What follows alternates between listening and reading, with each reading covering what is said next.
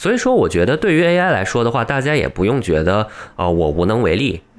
并不是这样的。我们看自行车的发展历史的话，会觉得，嗯那很多事情其实是非常 random 的。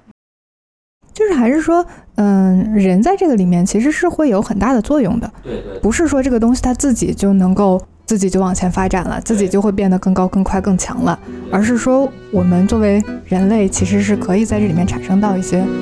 去改变它的作用的。对。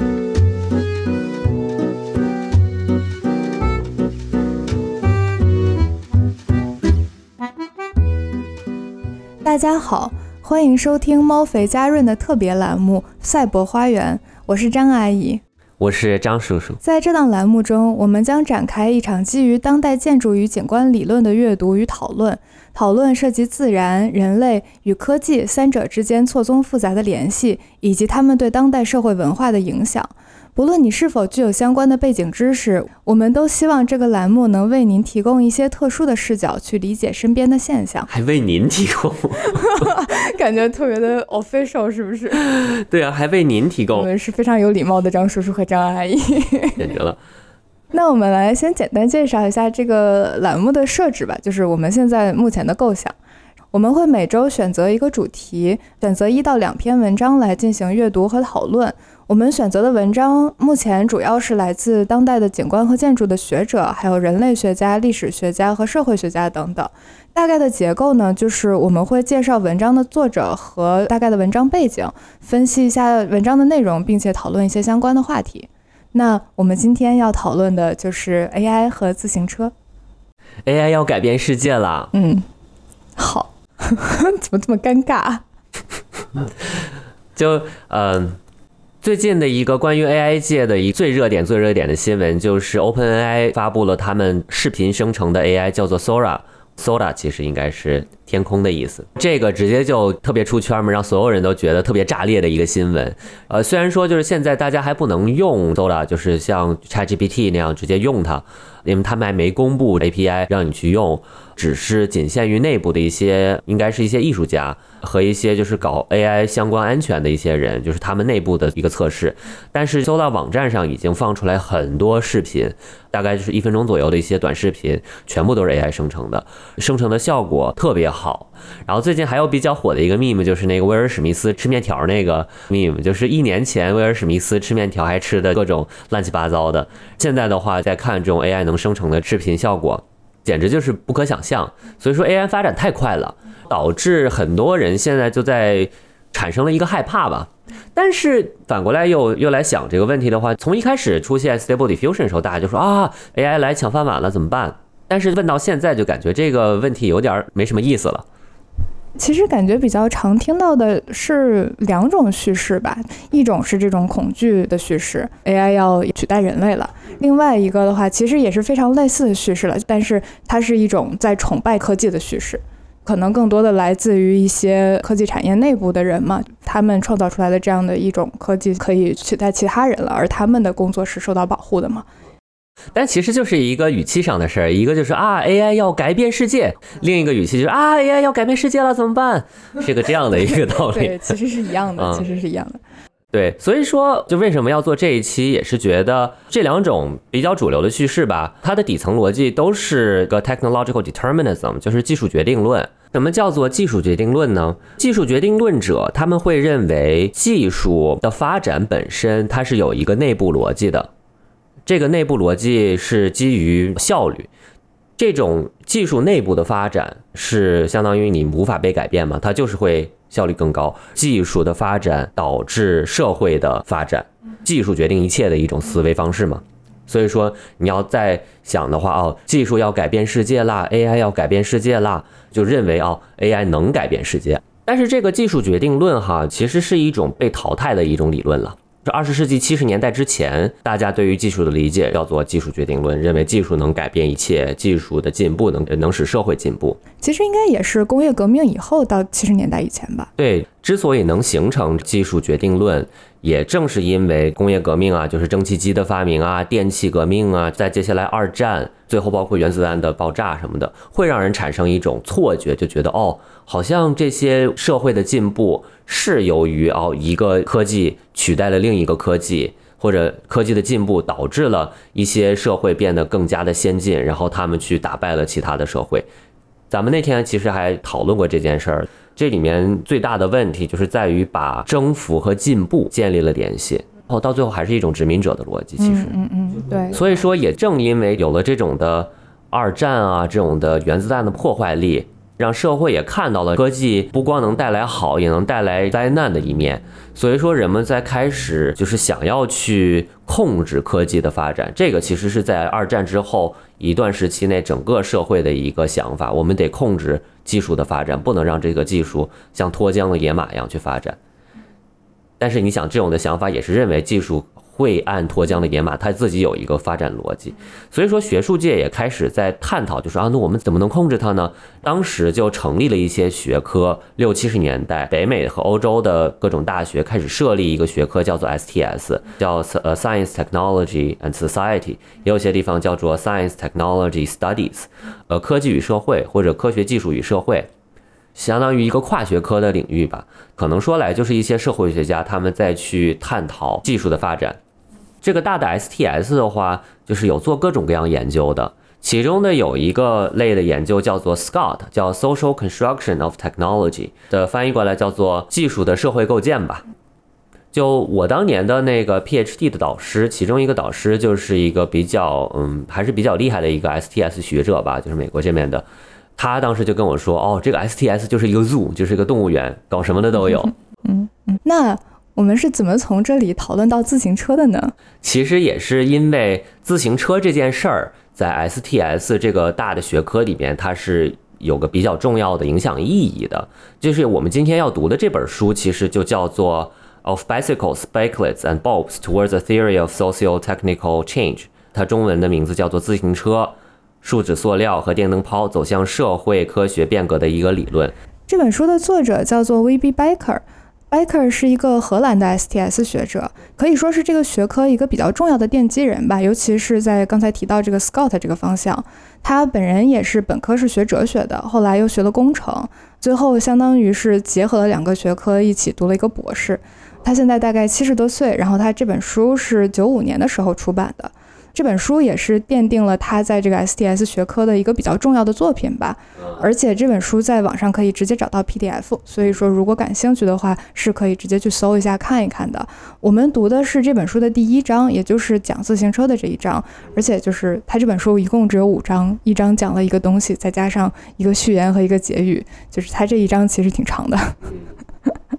嗯。其实这篇文章呢，也是在通过分析自行车来解释了一下 STS 的一种思考方式吧。我们今天就是想看看能不能够用这种思考自行车的思考方式来思考现在的 AI。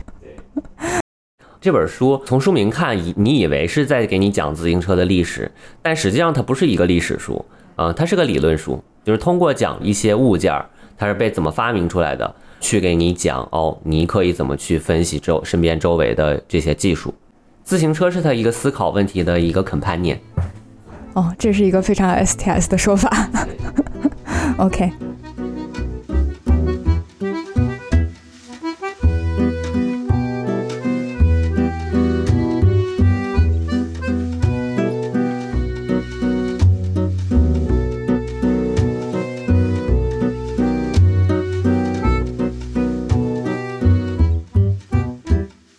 如果大家就是看过一些那种的，可能那种黑白的照片或者黑白的电影的话，就会知道，就说以前的那种自行车，它其实是两个轮子不一样大的，前轮特别大，后轮特别小。但是如果你按照时间顺序去看这个自行车的设计的话，你会发现，其实一开始的时候，自行车的轮子是两个轮子一样大的。哦，是到了。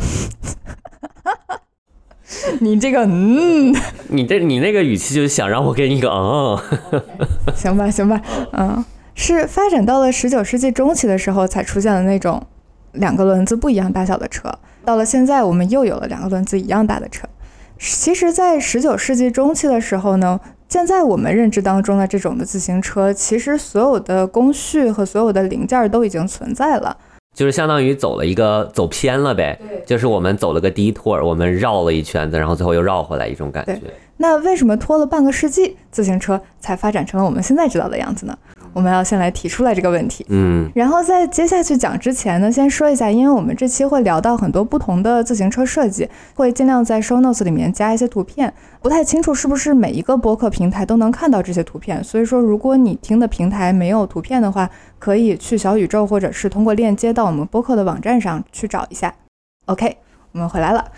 那最早的自行车可以说是从达芬奇的时候就开始的，就是十五世纪的时候，文艺复兴时期。我们现在看到最早的自行车设计图是在达芬奇的笔记里面发现的，而且一般认为呢是他的一个学生画的，其实就是一个非常非常小的一涂鸦，就是像一个小草稿一样。而且我们其实也并没有办法知道说这个草稿它有没有真的被建出来过。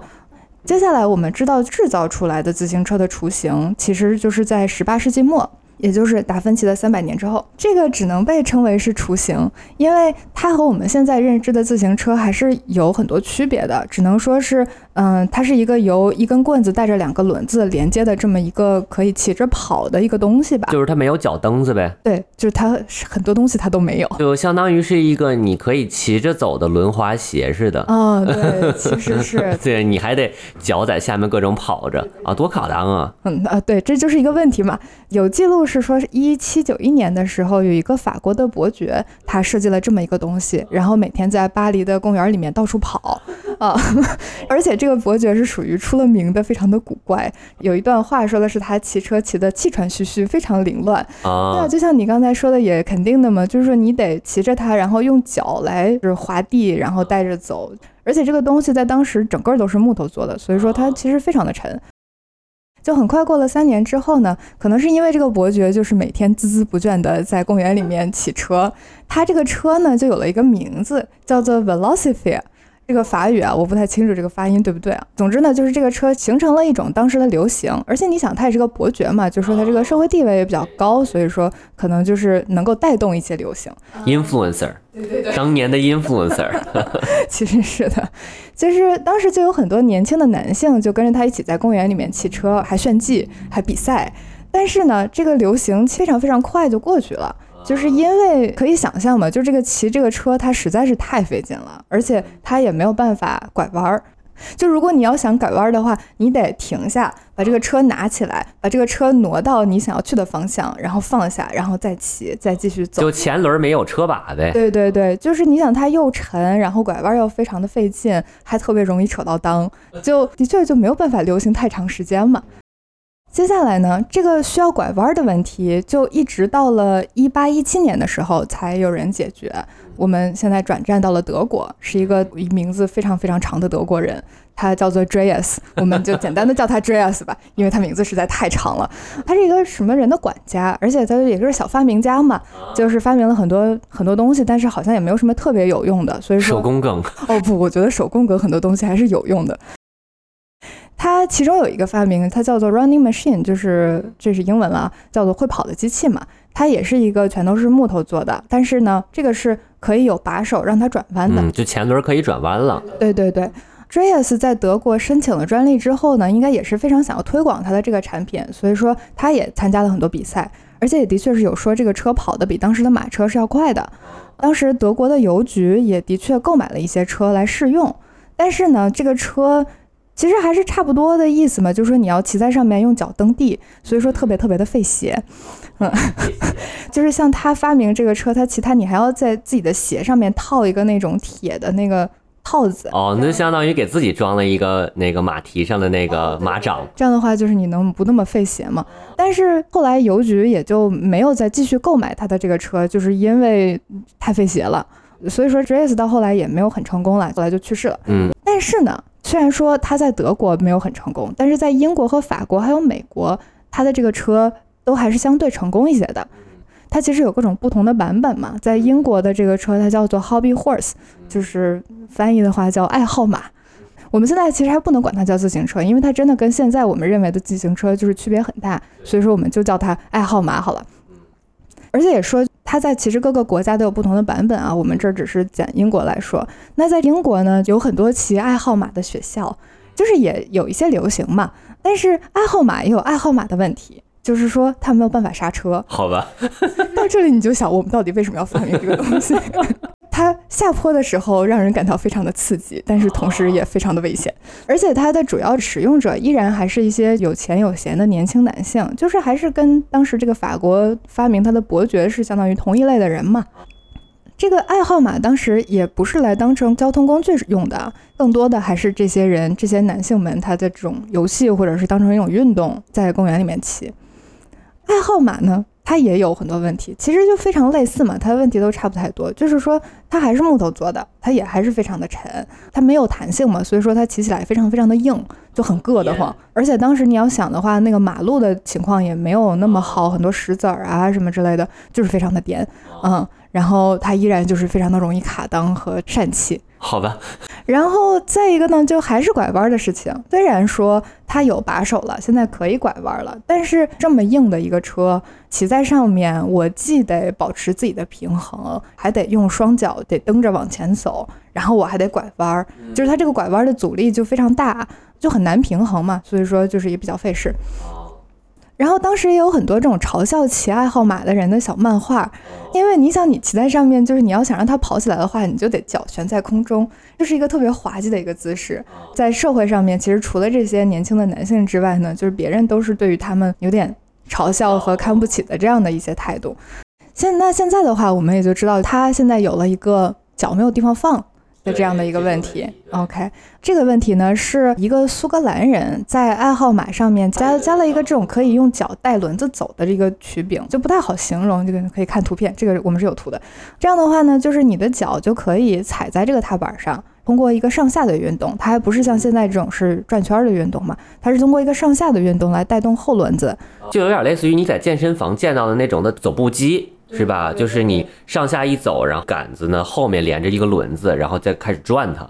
现我们现在自行车是用链条转动的，它这个就是真的是一个那类似于跑步机。好，对，这样解释更更多一些。这个苏格兰人发明的带脚踏板的这个车，好像跑的的确非常的不错，因为有记录说他在街上跑还撞倒了一个小孩儿，然后还被罚了多少钱什么之类的。但是这个时候其实已经到了一八四二年了，就是距离嗯最开始那个 JS 在德国发明这个车差不多已经过了二十年了啊。但是呢，它其实也不是唯一的一个发明了，就其实差不多的时间在很多不同。的地方都有比较类似的改进，都是差不多，就是通过给它加这种曲柄啊，这种的，就是可以带轮子走的这么的一个结构。然后有的版本是在带动后轮，像这个苏格兰人的版本，然后也有是带动前轮的，好像也有加加手柄的，就是用手来走的。当然，用手的这个依然没有解决脚在哪儿放这个问题啊。然后在美国呢，还有一些就是比较小的改动了，就比方说给这个轮子外面包一圈橡胶，然后来减小震动的。这个也是就相当于过了十来年之后了嘛。一八六零年的时候，自行车在美国也变得非常非常的流行，在美国叫做 bone shaker，你要翻译过来的话就是骨头摇。有很多哈佛和耶鲁的学生都在骑，就依然还是同一个类型的人。你想，而且这次的流行其实也非常的短。在几年之内，自行车的价格就从一百二十五美金降到了十二美金。那其中的一个原因就是说，我觉得可能是因为这些人骑车骑得太烦了，导致城市出来了一些规定，说不让骑车的人去走人行道了，就意味着他们要跟马车走一样的路。那就是马车当时走的那个路其实是非常颠的，对，就是地上没有那么平的，所以说就是它真的真的骨头摇，就是真骨头摇，嗯。嗯，这个大概在一八六几年的时候了哈，在所有的这些版本里面呢，就是一个法国叫做皮埃尔的人，他在商业上面是最成功的。就像刚才也提到了嘛，很多国家都有不同的改进，不能说哪个改得好，只能说是嗯，他商业上很成功。法国的皮埃尔设计出来的这个车，它也是曲柄，曲柄是带动前轮走的，而且他是第一个相当于把前轮做得非常大的一个人。嗯。呃，也不是，他相当于是第一个把前轮做的比后轮大的人。其实这个时候还没有到那么夸张。这样的话呢，你两个轮子中间就会有一个空间嘛，你就可以把那个椅子放在中间这个空间里面，这样的话你就有地方坐了。而且它用了一个就是有弹性的金属，相当于把这个椅子穿起来，然后架在两个轮子上面。这样的话，在一定程度上面其实也减少了震动。这个法国皮埃尔的车其实也不是很完美啊，只是一定程度上面减少了震动，然后还有这个用脚带车走路的这个问题，相当于它也在一定程度上面解解决了。但是呢，这个车骑起来还是挺费劲的，就是因为你想要在这个车上面保持平衡，非常的难，尤其是在用这个手柄去控制前轮走的时候，就好像特别容易跑偏。我们也可以解释一下，就那为什么这个车会卖的比较好呢？就是因为他在呃一八六七年的时候参加了巴黎的世博会，他在巴黎的世博会上面展出了他的车，而且当时的王子拿破仑骑着他的车在到处跑。这个拿破仑好像是就我们知道的那个拿破仑的什么侄子还是什么，反正就是多少有些关系了。总之也是一个这种社会地位比较高的一个人。相当于说有这么一个人给他骑这个车，就给他非常有效的打了个广告。哦，然后他的车就在法国比较流行嘛，但是呢，他这个车也没有流行很长时间，因为很快到一八七零年的时候，德国和法国就开始打仗了。如果不是因为战争，他这个车可能还会继续流行下去。但是相当于战争把这个给掐断了。那这个时候我们就已经知道了为什么会出现这种前轮和后轮不一样大的自行车了。嗯嗯，需要提的是呢，把前轮放大这一点，其实也是相当于法国这个皮埃尔的一个选择吧。它也并不是，比方说力学上面或者说是结构上面的一个最优解，你并不能说就是它在这个工程意义上面是最好的选择，只不过它就是一个选择。那可能就是他当时一拍脑门儿就说啊，那我把前轮搞大点儿吧。对，可能就只是为了放那个椅子嘛。刚才也提到，就是在同一个时期，八六几年的时候，在很多不同的国家都有非常多的版本，而且他们互相之间也不知道对方的存在，就相当于独立存在的很多个版本。然后这些版本呢，就是其实都很类似，只不过就是有的前轮大，有的后轮大，嗯、有的一样大。然后还有刚才说的那个苏格兰人的那个版本，也是，就只能说是这个法国皮埃尔的车，它广告做的比较好，所以说就是卖的比较好。啊，在这个时候呢，骑自行车依然还是一个运动的目的。所以说，人们在去思考我们要改进自行车的时候，让它要跑得比较快，是一个比较主要的需求。人们还是骑它，就是骑它是为了好玩儿，然后好玩儿的话就越快越好玩儿，对对，越越快越刺激。嗯嗯就是感觉像是一个那种滑板，啊，人们对于这种轮子就有一个 obsession 哈，就是一个莫名其妙的。就男人们吧，可能是。嗯。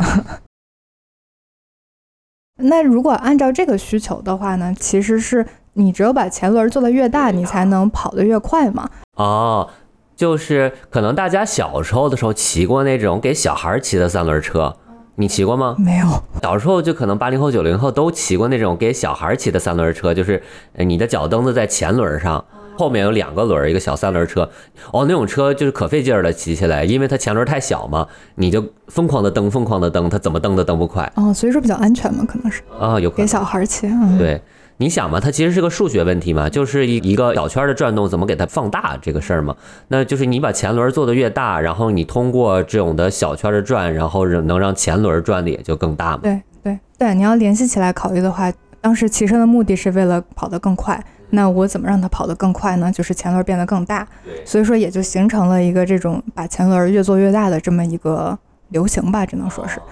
我们刚才提到了巴黎的世博会，也正是因为巴黎的世博会，自行车才慢慢的相当于从以法国为中心转到了英国和其他的一些国家。因为这个时候就是法国和德国已经开始打仗了嘛，而且通过这个世博会，皮埃尔的自行车被一个叫做 Turner 的人带到了英国，嗯，带到了英国的考文垂，后来还在考文垂形成了一个自行车的工业生产中心。就是我们这个要先退回来说一下哈，在时间上面退回来说一下，为什么考文垂会形成一个自行车的中心呢？就是说，在一八五几年的时候，也就是世博会的十几年之前吧，考文垂的主要生产有两个，一个是织布，还有一个就是手表制造业。但是到了一八七零年的时候呢，织布业由于英国政府的一些政策吧，就是它没落了。嗯，与此同时，手表制造业也不行了，因为在考文垂，手表制造业它是以那种小作坊的形式来进行的，就是一个呃师傅，然后再加上几个徒弟，然后我们有一个小小 workshop，这样这样的话，它其实跟嗯、同时期的瑞士是没有办法进行竞争的，因为瑞士相当于这个时候就已经开始有这种比较大的工业生产了，嗯，所以说从这个成本的角度来看的话，就它肯定比不过嘛。但是呢，由于这两个产业的没落，也就导致现在的考文垂有了很多找不到工作的工人，而且他这个工人呢，既有不需要技术的，就是没有技术的这种就流水线上面生产的工人，就是之前织布业工作的工人，然后也有这种带有技术的工人，就是之前给手表业工作的。再反过来去看自行车的话，就会发现自行车在这个时候出现的这些不同的改进呢，导致自行车的制造技术或者说它制造的需求也变得不一样了。就是说，以前制造自行车的时候，嗯，需要的技术可能是跟制造一个马车会更相近的，因为你想它也是都是木头做的嘛。但是因为现在的自行车就是这个时候的自行车了，就是一八六几年的时候的自行车，它增加了很多就零件儿吧，这些曲柄啊、弹簧啊、金属结构啊什么之类的，就导致自行车所需要的技术跟金属加工这个技术可能会更相似一些。就比如说当时这个做一些农业工具啊，然后还有做这种缝纫机啊，当然有做手表的呀，这些人他们的技术其实现在都是可以去做自行车的了。那当 Turner 把皮埃尔的自行车从法国带到了考文垂的时候，考文垂现在的环境其实是一个非常完美的可以生产自行车的这么一个环境啊。考文垂最大的一家生产自行车的工厂是考文垂缝纫机工厂，但是后来它也改名，就叫做考文垂工厂了啊。这个工厂是 Turner 的叔叔开的，就是全都是裙带关系。嗯。英国有一个自行车工业之父，是一个叫做 James Starley 的人，他其实就是给 Turner 的叔叔工作的。就在这个时候，Starley 在自行车的发展上其实是一个比较重要的人啊，他是一个还挺多产的一个发明家。在遇到自行车之前，他其实也发明了很多东西嘛。其中有一个比较搞笑的是，他发明过一个自动摇篮，然后说这个摇篮就是会摇的。过于有效而导致 婴儿在里面都吐了出来，把婴儿咬吐了吗？对，好吧。所以说，所以说他的这个摇篮就也没有投入生产了。但总之就是这个人他其实就是在这方面非常的有天分。又是一个手工梗。嗯，对。然后呃，Starley 之前是做园艺师的。是因为他有一次呢，就是修好了女主人的缝纫机，而且就据说他之前从来没有见过这个缝纫机，他之前也不了解缝纫机的工作原理。就是女主人的缝纫机坏了之后，他把这个拆了，并且重新修好了。然后这件事情就让这家人对于 Zarly 的能力感到非常的惊叹嘛，也就把他推荐给了 Turner 的叔叔，就是刚才说到这个开缝纫机工厂的这个人。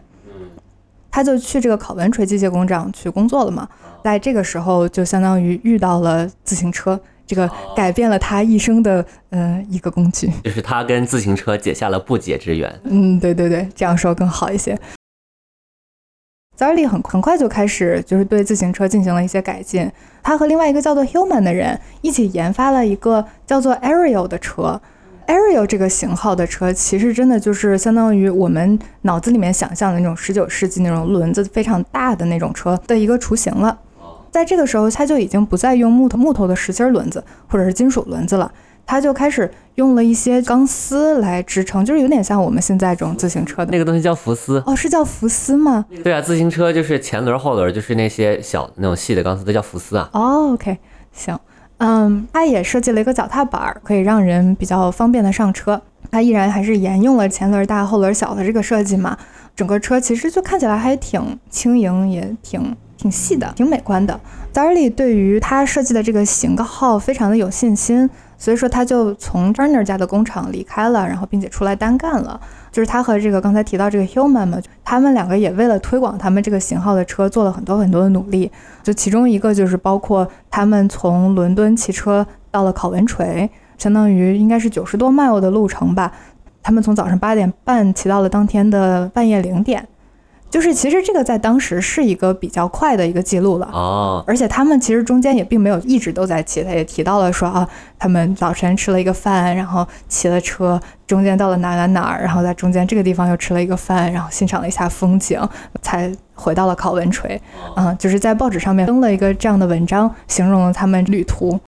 他这个广告相当于是非常成功嘛，然后这个型号的自行车就是最开始的。一个高轮自行车，我们现在后来知道的这种，嗯，那这个时候呢，我们就可以引入相关社会群体这个概念，叫做 relevant social group。我觉得应该说一下，就是我们刚才介绍的内容，其实都是 Biker 这本书里面他去描述的。嗯，写到这个的时候呢，他就开始引入他第一个这种的概念了嘛，就是相当于他这个理论框架的概念。在给你讲了半天的故事之后，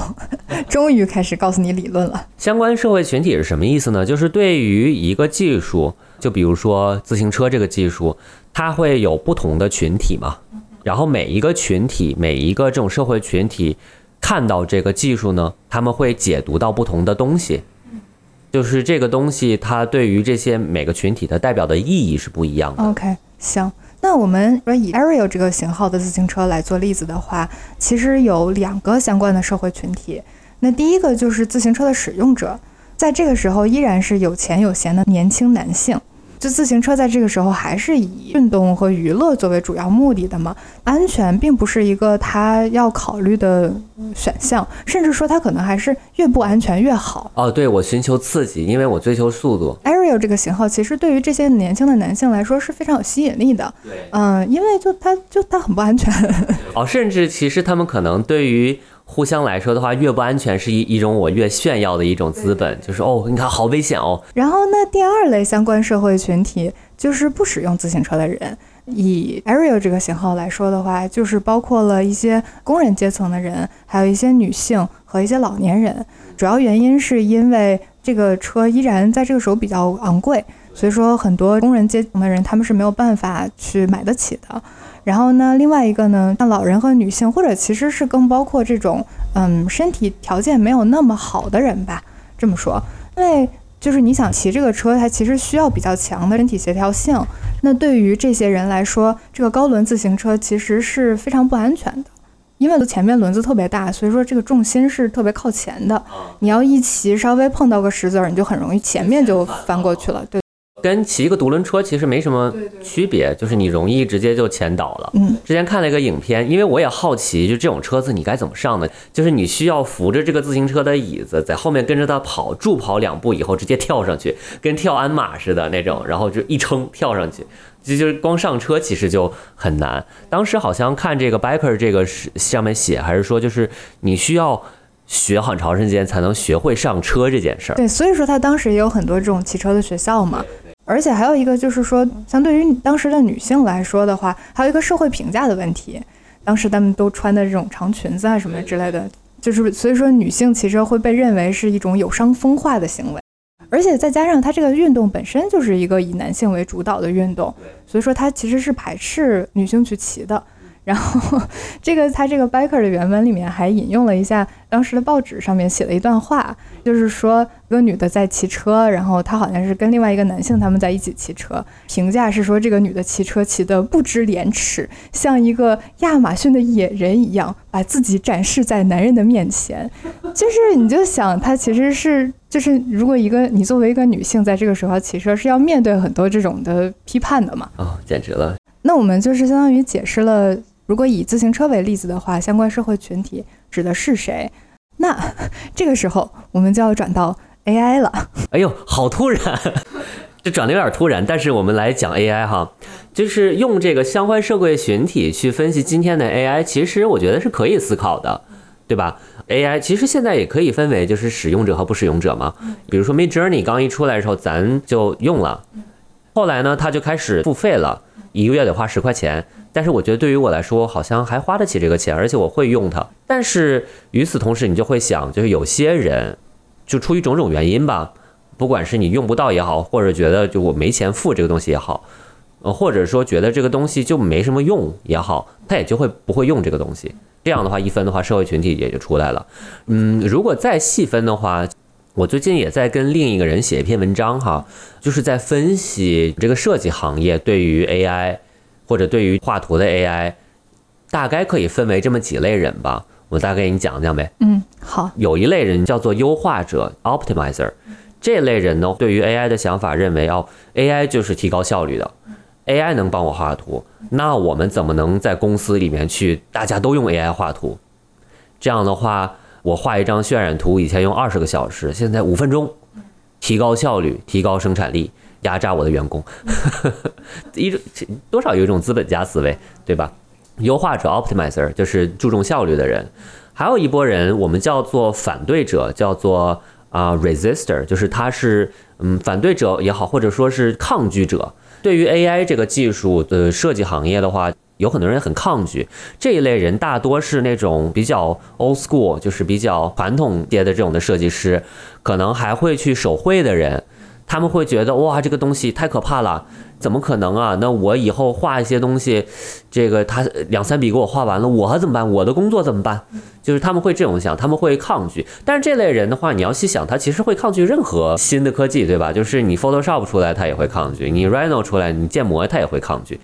反对者还有一类人的话，就是那种的 artist。二二二年十二月的时候，当时有一大批这种的，就 digital artist，就是这种的做手绘的这种的呃艺术家们、画家们就出来去反对 AI。他们反对的理由是因为他们的画发在了网上，然后呢，就是被这个 Stable Diffusion 也好，或者被 Midjourney 也好，拿去当成数据去训练他们自己的模型了，导致这个你 Midjourney 你可以画一个跟某人特别像的画儿，这是一类抵制者。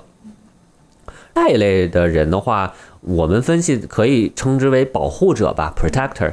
这类人的话，其实更多的是呃一些去思考 AI 伦理的人，或者 AI 安全的人。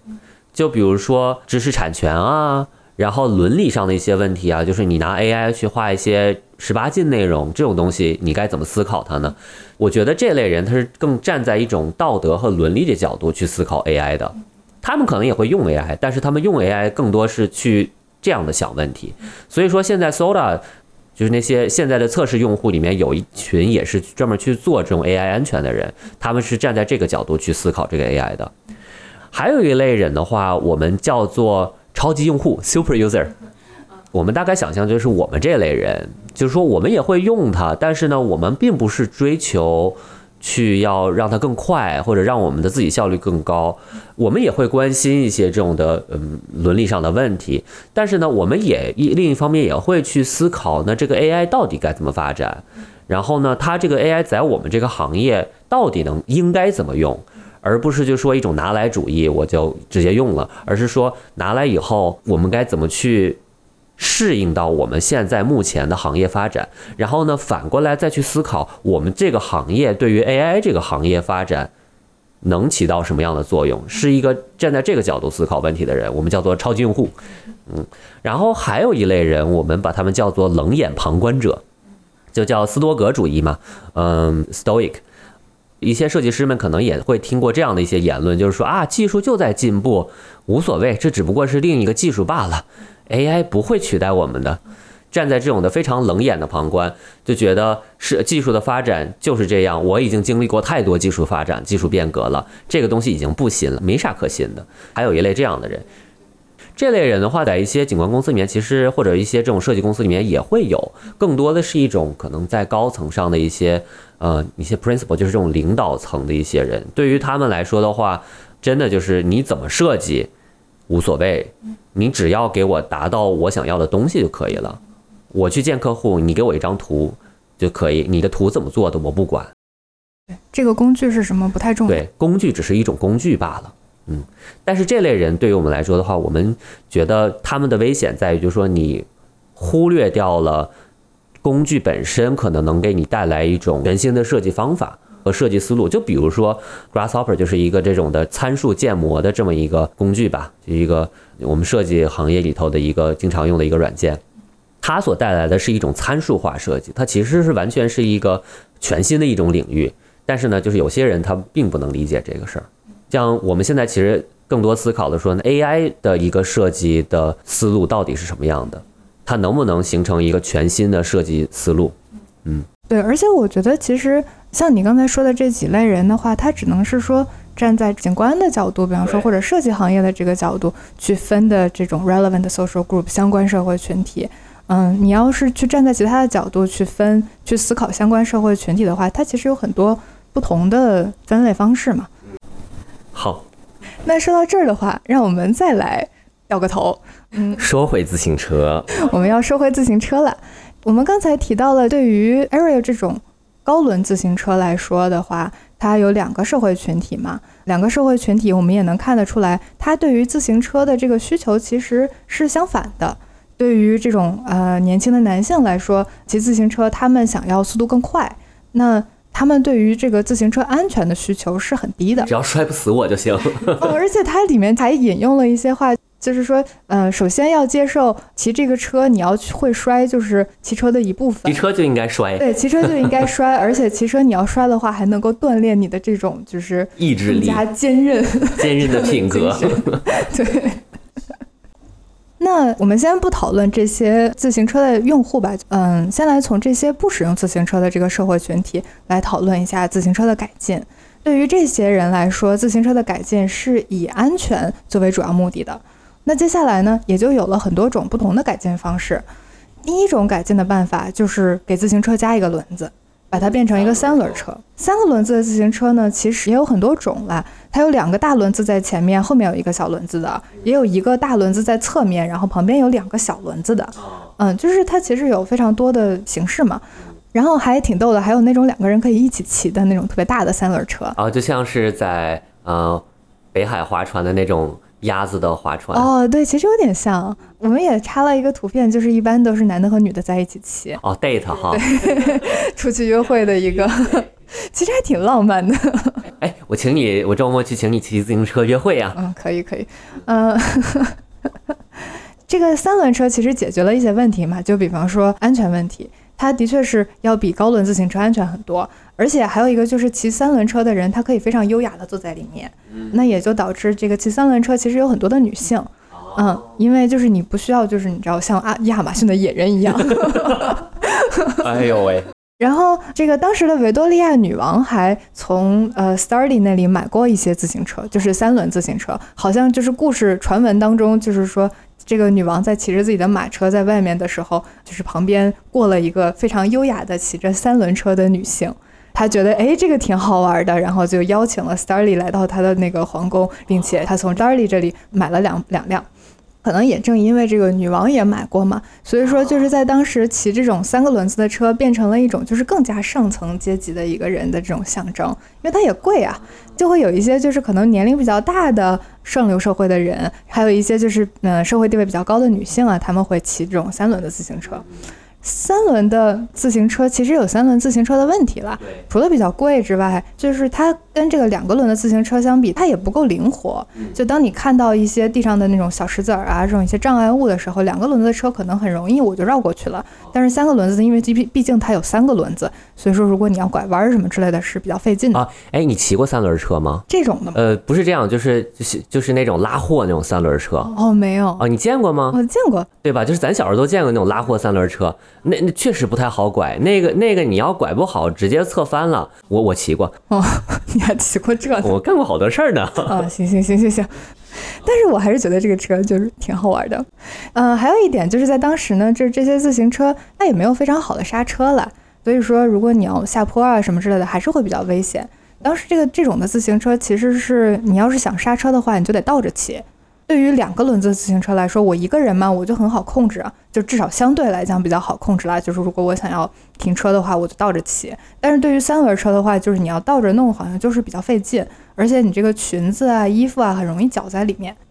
接下来呢，第二种改进的方法。就是在这个高轮自行车的基础上面进行一些改动。其实最直接的办法就是把自行车的座椅往后移，因为就是刚才也说嘛，就是高轮自行车它的问题就在于它重心太靠前了。嗯，那如果把座椅往后移的话，你就把重心就会变到比较中间的位置，它也就更容易平衡了嘛。就是说，如果我们不改变轮子的大小，依然保持这种前轮非常大的状态，那椅子在后面就会导致这个车非常的颠。哦，我知道为什么颠了，因为你想，你的重心在。那个前面的时候你是压在这个大轮上的，你在后面的时候你压不住大轮了，然后你一颠，你大轮就起来了。那这样的话，唯一的解决办法其实就是把后轮变得更大一些。但是呢，变大后轮这个事情，其实也在当时遭到了很多的阻力。就是因为这人们的这种对于自行车的认知，就是一个前轮很大的车，所以说当你把后轮变大的时候，车也就会变得比较笨重嘛，就至少相对来讲看起来比较笨重。所以说很多人其实是非常反对它的，因为觉得它不够优雅。不管怎么说吧，就是在这个方向上面的改进，就是说把两个轮子的大小变得更加平衡，这个方向的改进呢，也有很多不同的型号啦。但是总之就是这些型号的自行车都是通过减小前轮的尺寸来达到一个更加安全一点的目的。第三种改进办法呢，就是说我们就先不看高轮自行车，我们就要整整体的思考自行车的结构。就比如说在美国的话，一八八一年的时候就有一个叫做 Star 牌。自行车就星牌，它就是前轮小后轮大，然后还有一个其他的型号和现在的自行车，就我们现在看到这种自行车其实是非常相相近的。它是大概在一八七九年的时候设计的，叫做 Bicyclette。它这个其实就是相当于通过链条来带动自行车走的，就是跟今天的自行车就一定就是它这种的传动方式比较像了，对，原理一样了。就是说你可能会以为啊，是不是从这个版本开始？自行车就开始发展成现在这样了，但是其实不是的啊！哦，还在继续走弯路啊！就是说，虽然它跟现在的自行车非常非常类似，但是在当时，这个自行车被人们认为太丑了，所以说出了之后好像根本就没有卖出去几辆，然后很快就被人淘汰，就被人遗忘了。有一个能变成今天的机会，但是没变成。对。既然这个这个 Bicyclette 我们刚才提到是一八七九年的时候设计的嘛，那为什么我们现在的自行车就是又回到了这种链条的形式呢？就是首先，其实当时已经有了一个这种做低轮自行车，两个轮子大小一样的自行车的这样的潮流了嘛。然后人们也在通过不同的方式去思考它这个带轮子的结构。呃，链条这个结构其实这也不是唯一的啦，在这个之后其实也有很多种用链条带的，但是一开始的时候就是链条式的自行车呢。不是很流行，因为制作链条的技术没有那么好，所以说导致它的那个摩擦力就会非常大，而且你就会需要经常去给它上油。对对对，哦对，以前记得小时候骑自行车的时候也是得，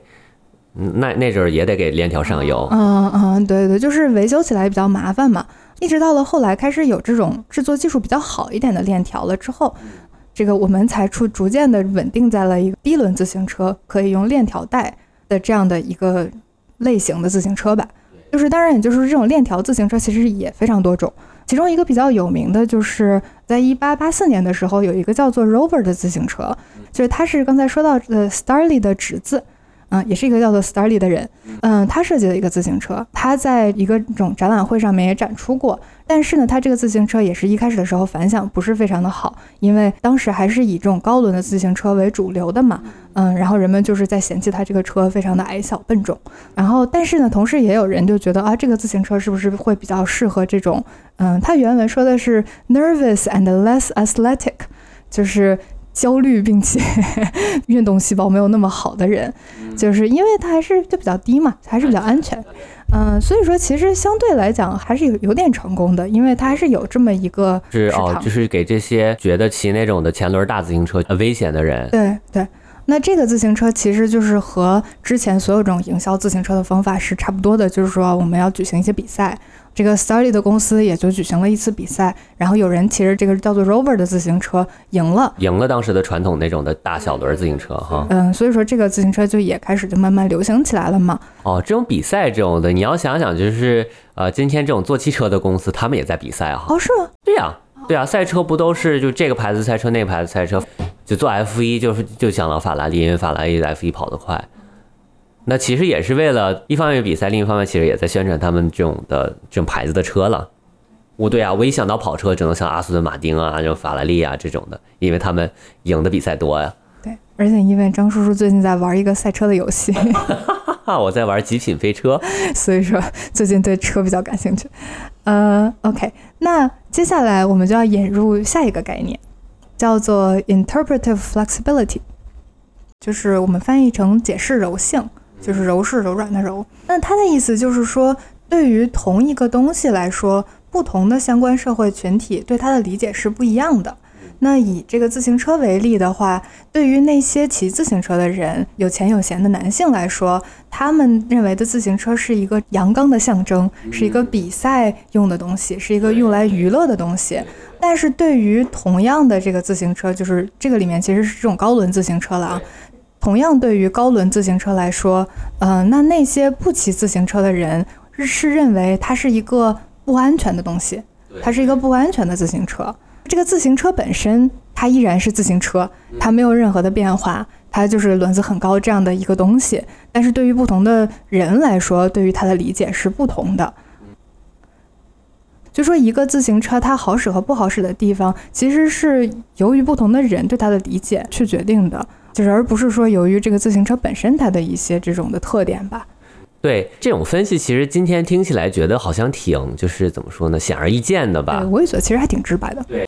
但是我们要想想，就是说这个 V.B. Baker 他在写这些东西，或者说是八九十年代的时候，S.T.S. Scholar 他们在想什么的时候，你会觉得其实它还是有意义的，因为当时最主要的问题对于技术的理解，不就是技术决定论吗？认为技术自己的发展有一个自内在逻辑，跟社会没关系。但是现在 Baker 告诉你了，你看不是这样的，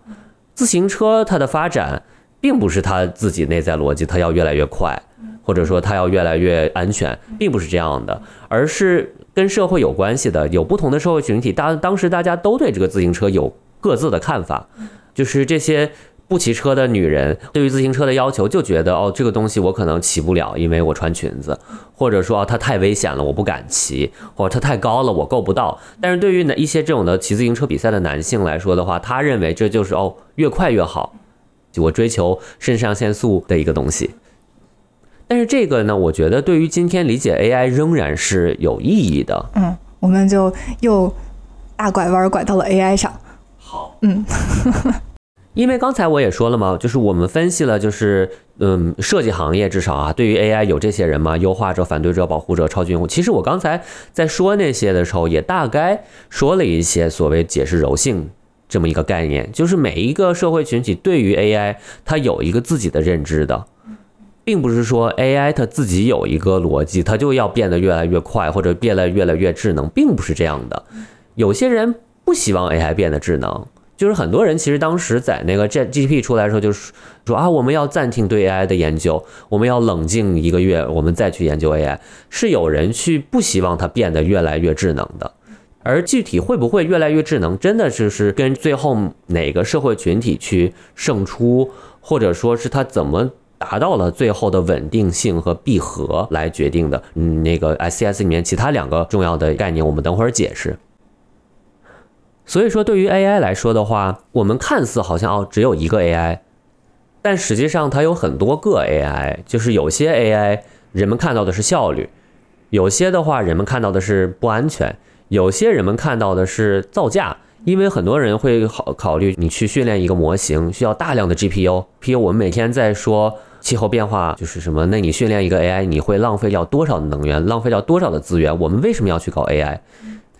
引入解释柔性这个概念，对于今天 AI 的发展是蛮有意义的，因为它就使得 AI 的发展受到了社会的控制。就是还是说，嗯，人在这个里面其实是会有很大的作用的。对对，不是说这个东西它自己就能够。自己就往前发展了，自己就会变得更高、更快、更强了。而是说，我们作为人类，其实是可以在这里面产生到一些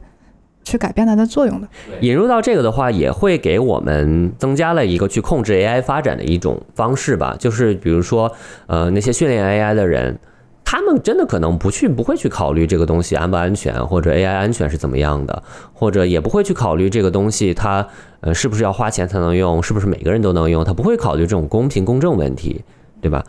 但是就是你引入这个概念以后，你就会说好，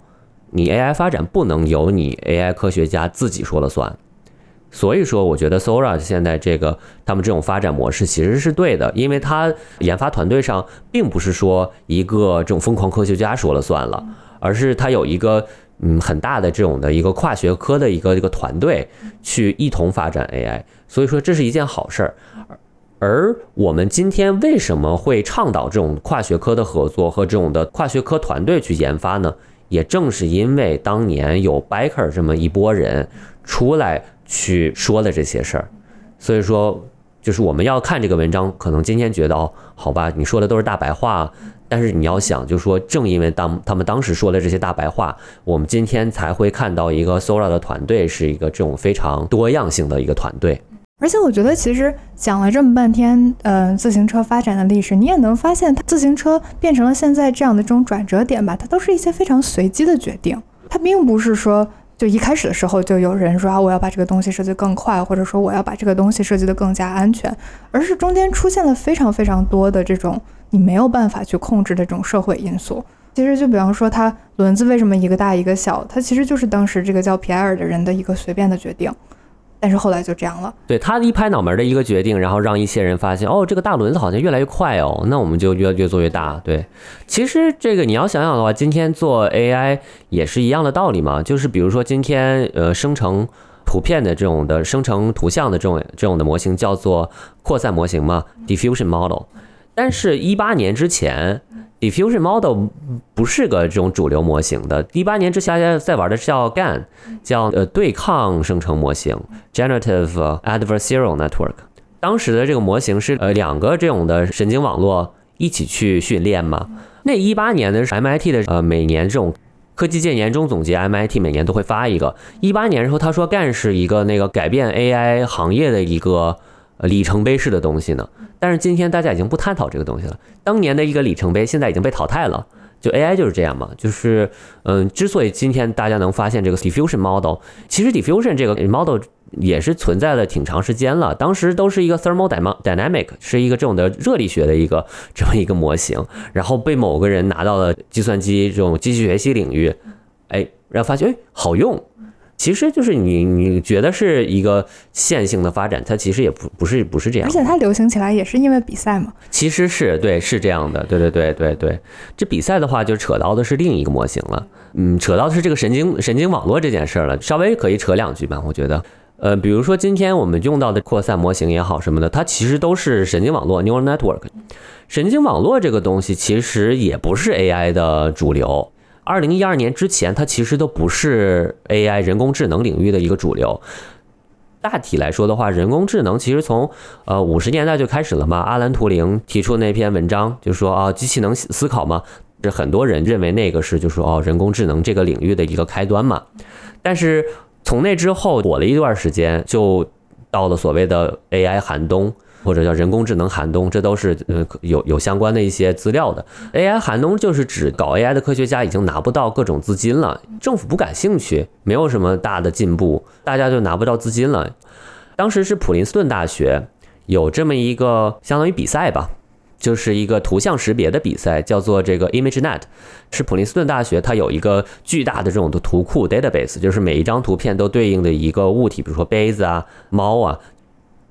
比赛的目的是什么呢？就是看谁能做出来一个好的模型去识别这些图片，谁的识别率越高，谁就越好；谁的错误率越低，谁越好。二零一二年之前呢，错误率大概在百分之二十，一直就维持在百分之二十左右。当时就人们用的是还是一种比较传统的一种计算机视觉的方式。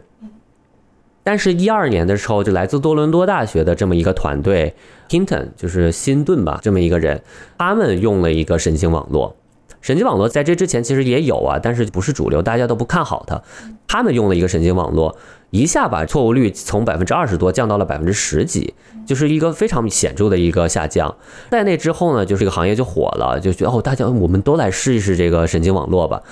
然后就一发不可收拾。直到几年后，错误率就降到了百分之五以下。百分之五是个什么呢？是人类的错误率，人类识别这些图像的错误率。哦，这之后的话，就是神经网络这个事儿一下就火了。另一个原因其实也是因为，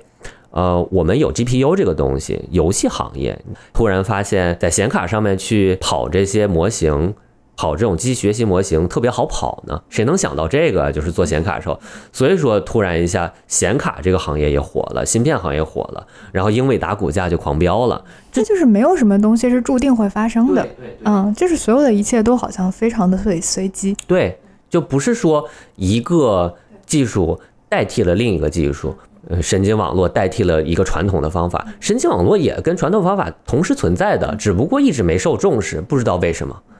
那突然一下受重视了，突然一下火了。那今天的 diffusion 也是嘛，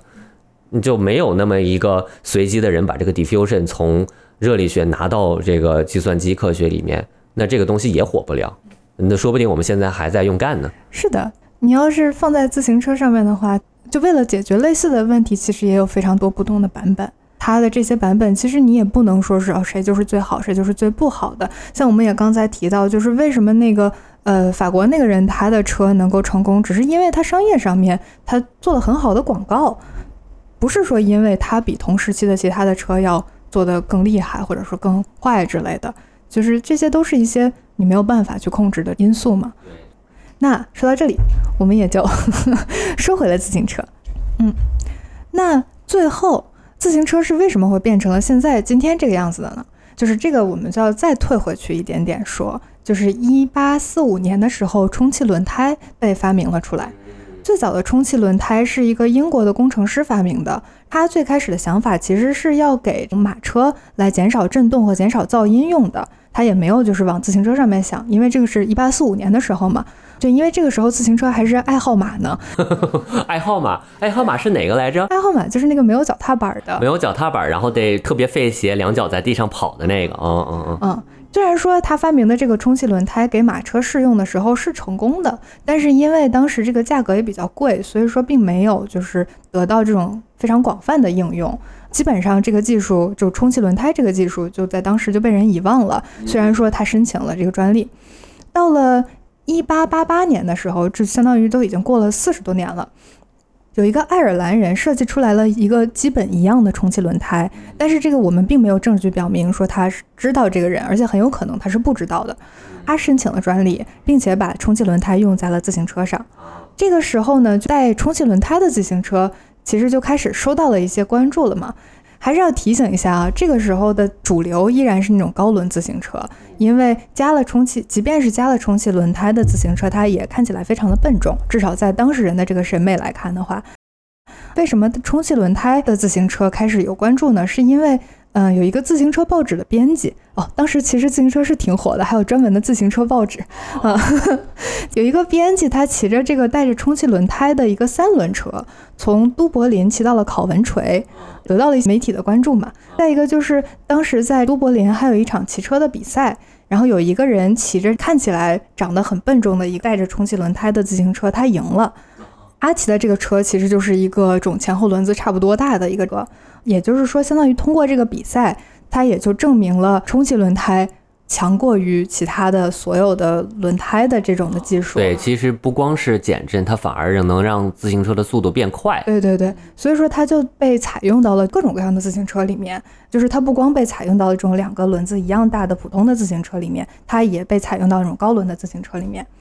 嗯，还有一个就要提的，就是说为什么它会流行起来呢？也是因为就是在这个时候，人们突然发现，早在一八四五年的时候，充气轮胎这个技术就已经被发明出来了。那也就证明着爱尔兰人他发明的充气轮胎，他申请的这个专利就作废了。因为他的专利作废了，所以说相当于他就不再是唯一的一家可以生产充气轮胎的工厂了。那别人就都可以来生产这个充气轮胎了。也就导致了充气轮胎慢慢就变得比较广泛的使用了。哦，open source 多开源，所以说就开源的重要性嘛。就还是嘛，就像我们刚才提到的，这些也非常的随机。就是关于充气轮胎这一点也很随机，就是说它为什么流行也跟这个专利有关。就这也是一个非常随机的一个事件。在这个时候，我们就要再说回到 AI，介绍另外两个新的概念。就是 closure 和 stabilization。stabilization 可以翻译成稳定化，closure 的话，我们没找到一个特别好的翻译，就闭合或者结束都可以这么理解。稳定化呢，指的就是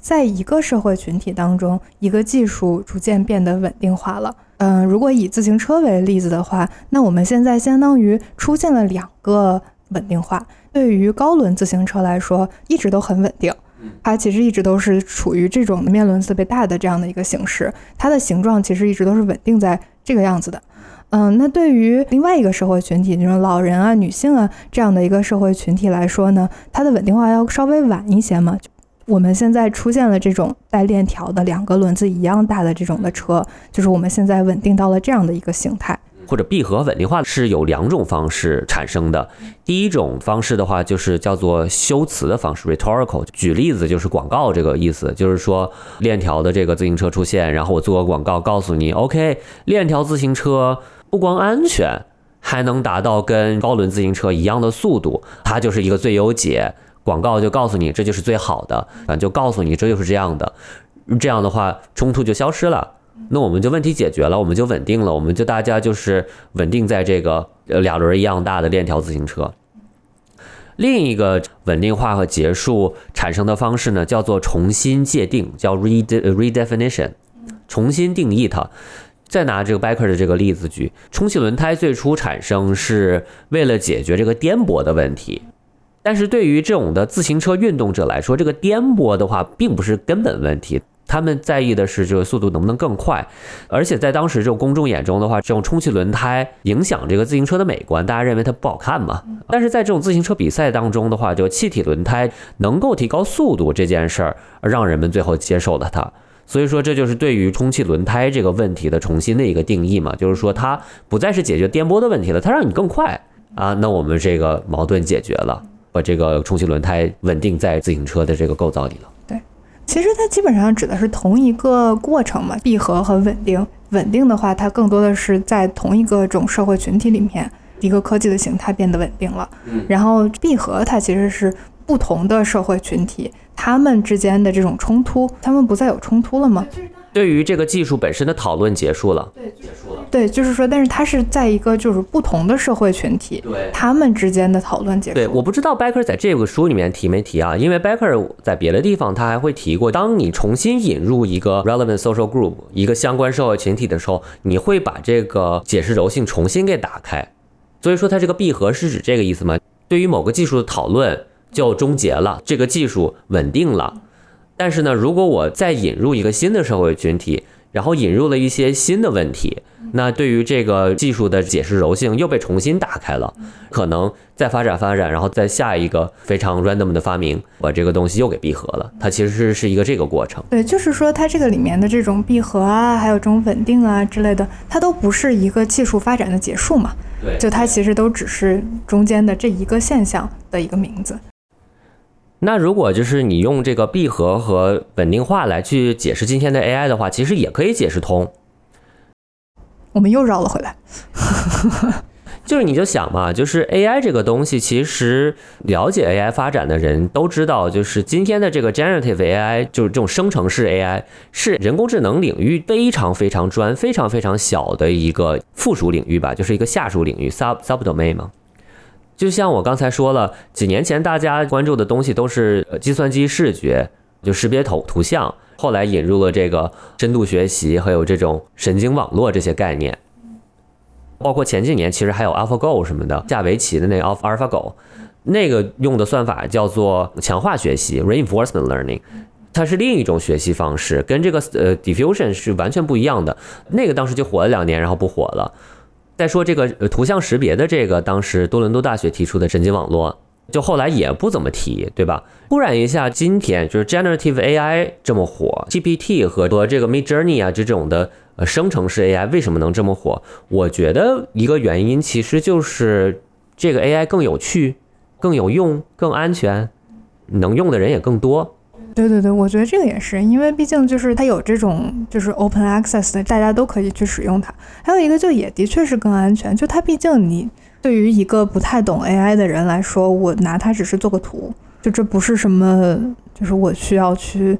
再三思考的事儿。对对，就像当年的那个下围棋，那个其实就把人有点儿怎么说呢，吓到了。人类玩了两千年的一个棋，就轻松的赢了，你下一步要干嘛？就就是听起来有点可怕，所以说就相当于在 AI 的安全性和 AI 的 intelligence 这个就智能上面取了个折中，我觉得就是找到了一个各个社会群体都多少能接受的这么一个模式出现，就是一个 generative AI，所以说就稳定化了嘛，就是今天一提 AI，大家想到的哦都是这个这种 generative AI。今天的 AI 来来讲的话，我认为的话，目我们目前正处在这么一个 stabilization 和 closure 的这么一个过程中吧。就至少今天来看，大家都会认为 AI 的发展方向可能真的就是 generative AI 这个方向。OK，嗯，那我们自行车的故事其实到这里就差不多要结束了。一八九零年的时候，因为空气轮胎啊，然后还有这些种种的这种自行车比赛吧。导致高轮自行车很快就失去了它的主导地位。最后一款高轮的自行车是一八九二年的时候设计的，但你想嘛，就是人们也很快就发现，高轮自行车它已经不再是最快的了，它已经失去了它原本的优势，它原本的使用者这个社会群体的人，他们也就很快的放弃了这种高轮自行车。嗯，那在这个时候的话，也就是十九世纪的末期嘛。主流的风向也就完全倒到了和轮子一样大小的自行车这边，那种高轮自行车就完完全被人们放弃掉了。然后，当然在这之后啊，我们就是也会有这种的所谓的山地自行车啊、公路赛自行车啊，就是它有一些不同的设计，但是呢，就是对于自行车本身这个大概的设计还是一样的。嗯，就是对于自行车这个这个技术来讲的话，它也就完成了它的，至少在这个时候吧，就是完成了它的闭合。和和稳定，那我们会不会重新打开它呢？这个就比如说，其实你要想的话，电动自行车的引进，其实是对于它的一个怎么说呢？就让它重新打开了一下，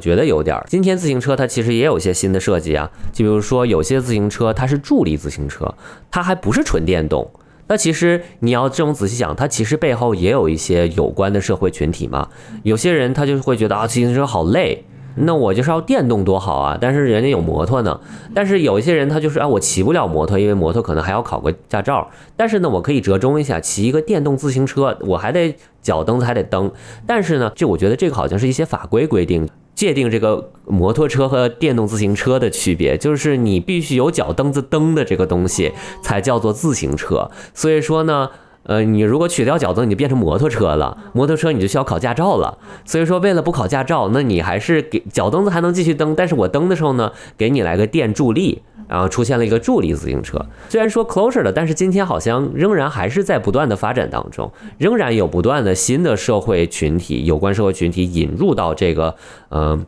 就是社会群体也是在不断变化的嘛。那就比方说，对于我来说的话，我原本是一个不会骑自行车的人啊，但是由于我有了一个这种。公共自行车、共享自行车的一个这种的呃会员，我就去骑了，我也就变成了一个相关的社会群体，我可能也就会去关注这方面的问题。对，其实，在我们来看的话，毕竟你想，biker 这个东西，它这做的这些所有的研究，其实都是在八十年代做的嘛。拿到今天来看的话，确实觉得哦，就是你讲了一些大家都知道的事儿，但是我不觉得它过时，它仍然给了你一种思考现在身边任何一个这种科技的一个方法嘛。我觉得他的思考方式其实就是。特别的系统，特别的工程师，就他会给你介绍很多这种感让你感到非常清晰的一些概念，来去解释一些事儿。讲到这儿的话，其实自行车这部分基本上就讲完了。但是这 Biker 这本书，其实他后来还介绍了另外两种，对吗？然后与此同时，也介绍了另外一些个概念。我这里面就简单的就是讲一下其他的概念吧。当这个闭合和稳定化发生了之后呢，就会形成一个东西叫做 technological frame 技术框架。框架是什么意思呢？我的理解哈，跟这个范式理论比较像。范式就是 paradigm，就是托马斯库恩啊，美国的一个科学哲学家。范式是什么意思呢？或者说技术框架是什么意思呢？就是说我们今天再去发明自行车的时候，也逃不出。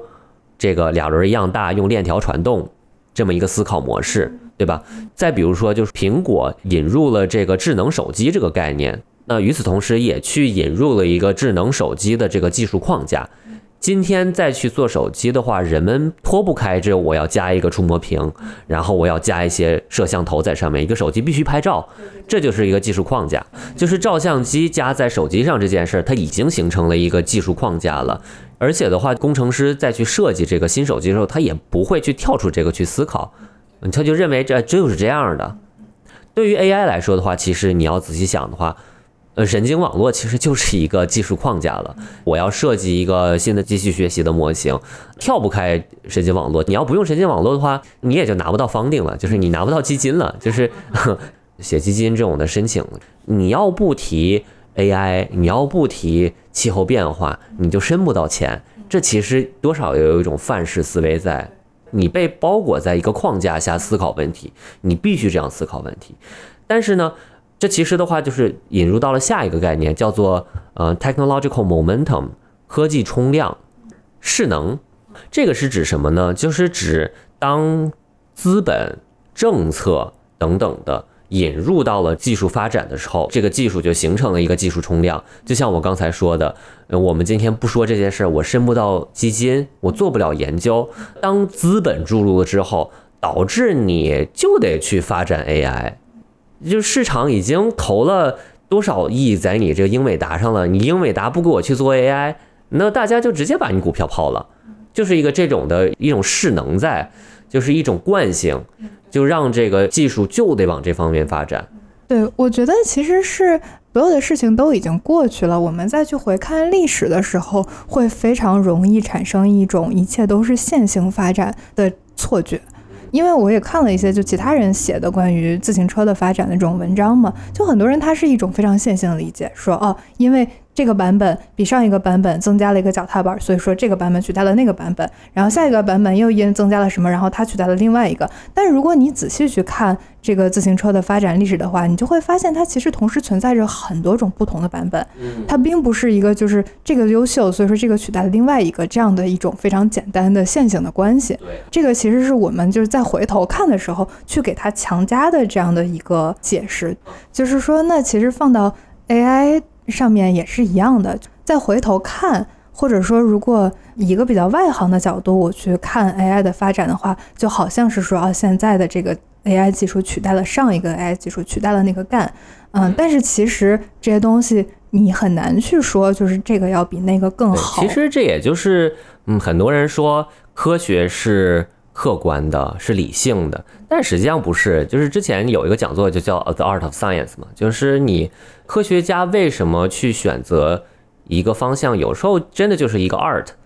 真的就是觉得这个更好，本能想，我觉得哦，好像更好，或者看似更优雅一些，我来这么搞吧。那个 EMC 方这种公式。为什么要这个公？就是一个最优美的公式，我能解释很多事情。对，有一本书叫做《How to Build an Atomic Bomb》，如何制造原子弹，好像就是在讲当时制造原子弹的这么一段历史。它里面有很多是这种人为的，出于一个这种美学或者是个人的哲学这样的做出一些选择，就是一些非常 random 的一些决定，或者说一些嗯，就是跟社会情况有非常多的关系嘛。解释完这个科技冲量之后呢，其实下一个。引入的概念就叫做技术文化 （technological culture），是 Becker 引入的下一个概念吧。其实你也可以把这个理解成是一种 scale 上的事儿，就是这种的尺度上的一种感觉。technological culture 以后，它涉及到的是整个社会的一种感觉了，就不再是说你是一个小的 social group，我一个 social group，而是整个社会的文化的一种技术文化。嗯，就举个例子吧，我觉得，比如说美国的技术文化就是车。在这种技术文化下的话，呃，你会感觉生活的所有都是围绕着车来转的，嗯，就是城市里面全都是车，公共交通极烂，就车就特别是指私家车哈。对，而且设计城市的时候，你就会设计大量的停车场嘛。对啊，就是我们方方面面都会围绕着车转，干什么都要先考虑街道。再举一个例子，就是在这种文化下。我们把电动车当成一种巨大的科技革命。特斯拉每天做电动车，我们认为特斯拉特别厉害，但是他仍然没跳出你做了一个车啊。就是我可以花同样的金钱和精力去发展公共交通嘛？但是在美国的话，这个就是不可能。甚至你可以就是去用更多的精力和这种的资源去思考一下，你怎么能推广自行车啊？在美国，然后你如果来想，嗯，AI 的话，AI 文化。是什么样的？我们可以畅想一下。嗯，对，因为我们毕竟现在还在一个形成这个文化的过程当中，所以说其实这件事儿在 AI 这上面并没有一个定论。那说不定有一天，就是我的 Copilot 或者我的 Siri 和你的 GPT schedule meeting，脱开这些 GPT，我们都无法生活。我们思考问题也都是通过 GPT 来思考。小孩写作文离了 GPT 就写不出来作文了。但是也不是说这种就是怎么说呢，坏。我们说它坏，只是站在我个人的角度，我们个人的角度，但我们并没有生长在这种年代。然后在这种的技术文化下，怎么去思考个人呢？Becker 就又引入了两个其他的概念去解释这件事，一个叫做 closed-in hardness，另一个叫做 closed-out obduracy。大概可以翻译成，就说一种限制性或者和排外性吧。Closed in 是一种限制性，然后 closed out 是一个排外性。呃，怎么解释这两件事呢？我觉得有一个最好的例子就是手机支付这件事儿。就我们今天来看的话，手机支付好像在国内基本上就是一个现实，就是你不会手机支付，你就寸步难行的一种感觉。然后我就深切的记着，我大概是在嗯几年前，就是回国的时候，我当时还不太会手机支付这件事，就我支付宝哈钱包还没开，然后微信的话就是还只会收个红包那种情况，因为美国这边大家都还刷卡嘛。然后我当时回国的时候，我就觉得我自己跟一傻子似的，你知道吗？就是哎，我扫你，你扫我，我就这这件事我都不知道，谁扫谁我都不知道。这就是一种 closed out obscurity 这种排斥性的一个解释，就是我作为一个当时还 old fashion 的一个人，还要付现金和刷卡的一个人，然后在这种的情况下的话，我会寸步难行，我被这套技术给排外了。但是这时候的话，我至少还能想到哦，不然我去取点现金吧，拿现金你说不定还是能用的吧。就是我能这种想问题。什么叫做 close in 呢？就是咱们在就是幻想这么有这么一个小孩儿，他成长在今天的中国这种的手机支付的这么的一个社会，他没见过现金，他也没见过信用卡，没听说过这种东西，完全没听说过，都不知道刷卡是什么意思。的时候，有一天他发现自己手机没电了，他付不了钱了，那那他就被 closed in 了，这叫做 closed in 限制性，就是他无法去思考用用现金这件事儿，完全不会去想我还能用现金，他也变得寸步难行。就是对于这种科技文化，其实有两种寸步难行嘛，一种是这种的排外的寸步难行，是我；一种是这种的呃限制的寸步寸步难行，是一个我们想象的中的这么一个小孩儿。所以说，这个 close in 和 close out 它更多的是在一个个人的尺度上面。对，对我我的理解就是在这种的科技文化下，怎么思考个人。所以说，就是对于 AI 的思考的话，你也可以去站在这个方面思考嘛。毕竟我们现在的话，就我们现在的听众，包括我们现在就是每个人目睹了这个 AI 的发展，我们这帮人将来有可能真的会变成这种的排他性，就排外性的一种呃无能。可能有一天我们会觉得，哦，这件事我必须通过 AI 来干，没 AI 我不会干。但是我就是觉得这这个 AI 科技已经太快了，我无法使用它，我怎么怎么用它呀？哇我好笨。如果就是说，呃，比如说今天出生的一个人，就是今年出生的这么一个小朋友，对于他来说，AI 就是现实。对于他来说，他从小就是有这么一个 GPT 陪着他的。他长大了以后，他可能这是一种真的是一种限制性的一种。无能。就 Becker 在讲这些不同的概念的时候，他其实是并没有一个评价在的，他其实是一个非常中立的态度，他只是给你告诉你说啊，你看我们可以用这些概念去分析现代科技。就刚才提到的 closing 和 close out 的这种概念的话，其实我觉得它也并没有说是被 closing 了就好，或者说是被 closing 了就不好。就比方说，如果我们还用用 AI 或者用 ChatGPT 这个来做例子的话，那比方说，我作为一个我认为可能我被 close out 了的一个人，我的好处可能是，我依然能够想起来让我自己去写一个文章，我要怎么写，我不需要借助 ChatGPT 的话，我要去怎么写一篇东西出来。可能对于一个现在出生的小孩来说的话，他并没有这方面的能力了。他可能必须要去依赖一个个 AI 去干这件事情了。但是与此同时呢，那可能他能够在 AI 当中发现 AI 更多的使用方法，就是他可以非常有创造性的去使用 ChatGPT，去给自己，比方说我要写一篇文章，嗯，但是这件事情可能是我作为一个被 close out 的人，我是干不了的。所以说，他其实并没有一个这种评判嘛，就并不是说谁好谁不好。而且你要仔细想的话，就是人嘛，人什么是人？我们其实前几期也做过这个后人类一期嘛，大家有兴趣可以去翻回去听一下我们的第三期吗？啊，我们都是后人类那期。作为人来说的话，人就是跟技术在不停的 co evolve 的一种过程嘛。就举一个最简单的例子，我今天我是不会钻木取火的，你给我丢到野外，我就完蛋了。那你但是你作为一个现代人来说的话，是你就是得需要打火机嘛？我出生的时候，打火机就是个现实，火柴就是现实。嗯，其实你要这种思考，那人就是在不断的跟周围的技术一起去演化的嘛。就是刚才你也说了，就是 Becker 在介绍这些概念的时候，真的就是处于一种客观的理论上的一种分析嘛，他也没有一个夹杂个人的评判，说这种的解释柔性是好的。或者它是不好的，或者 closure 是好的也是不好，它并没有这种说。但是我们还是觉得 interpretive flexibility 这个解释柔性是一件好事儿。这时候需要就是引入一个别人的概念吧，许玉，香港的一个哲学家。它的概念叫做技术多样性 （techno diversity）。他给的例子就是杀虫剂的例子，就是你杀虫剂出现之前，呃，你去农业手段有很多种，所以说这个技术的多样性，并不是说你去杀虫有很多品牌的这个杀虫剂，而是说对于这个农业生产来说，你有很多种不同的方式去控制害虫。就而杀虫剂的引入，使得技术多样性下降了。我们今天的话，也可以把这个技术多样性跟这个解释柔性。拿在一起去探讨嘛？当你一个技术还存在解释柔性的时候，证明这个技术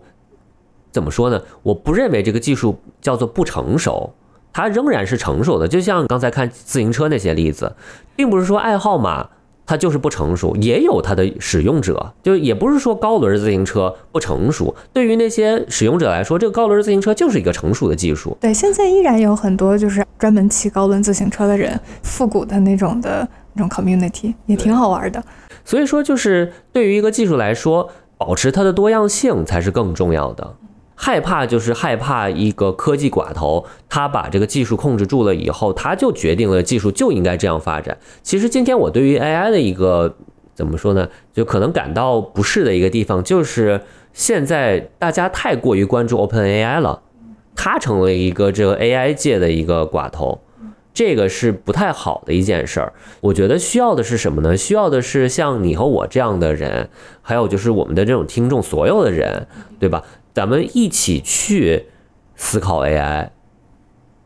比如说 OpenAI 放了一个模型，大家就一起去试一试，这是一个好事儿。当你试的时候，作为一个个人，由于你自己的出身、社会的出身不太一样，你对于这个技术的理解就会不太一样，你就会形成一个呃有关社会群体，然后你的出现呢，就会使技术的解释柔性重新被打开，会不断的去重新定义这个技术的发展，而这是一件好事儿。这样的话，一个技术才不会出现杀虫剂这样的一种情况。当时就是做杀虫剂的时候，就是没有那么多的可能这种环境主义者出现嘛。你说当时要是开始有杀虫剂的时候，有很多环境主义者去抗议的话，那其实它这个东西未必会，或者说杀虫剂有可能会发展出来一些对于环境伤害没有那么大的一些杀虫剂嘛，它就会有一些不一样的发展方向。对对，所以说我觉得对于 AI 来说的话，大家也不用觉得啊我无能为力，并不是这样的。我们看自行车的发展历史的话，会觉得嗯那很多事情其实。是非常 random 的，嗯，对，都特别的随机。就是我们还是有有能力去改变 AI 的发展的啊。我觉得咱俩的想法就是还是挺乐观的。只要你参与到 AI 的讨论当中，就会给 AI 的讨论带来一个你非常独特的见解，而你的这个见解就会使 AI 技术发展的这个解释柔性不断的被打开，而这是一件好事儿。那我们今天就聊到这儿。嗯，好，聊到这儿。欢迎收听猫飞加润，这是一档有关自行车的栏目。还有 AI。嗯，好啦，拜拜。拜拜。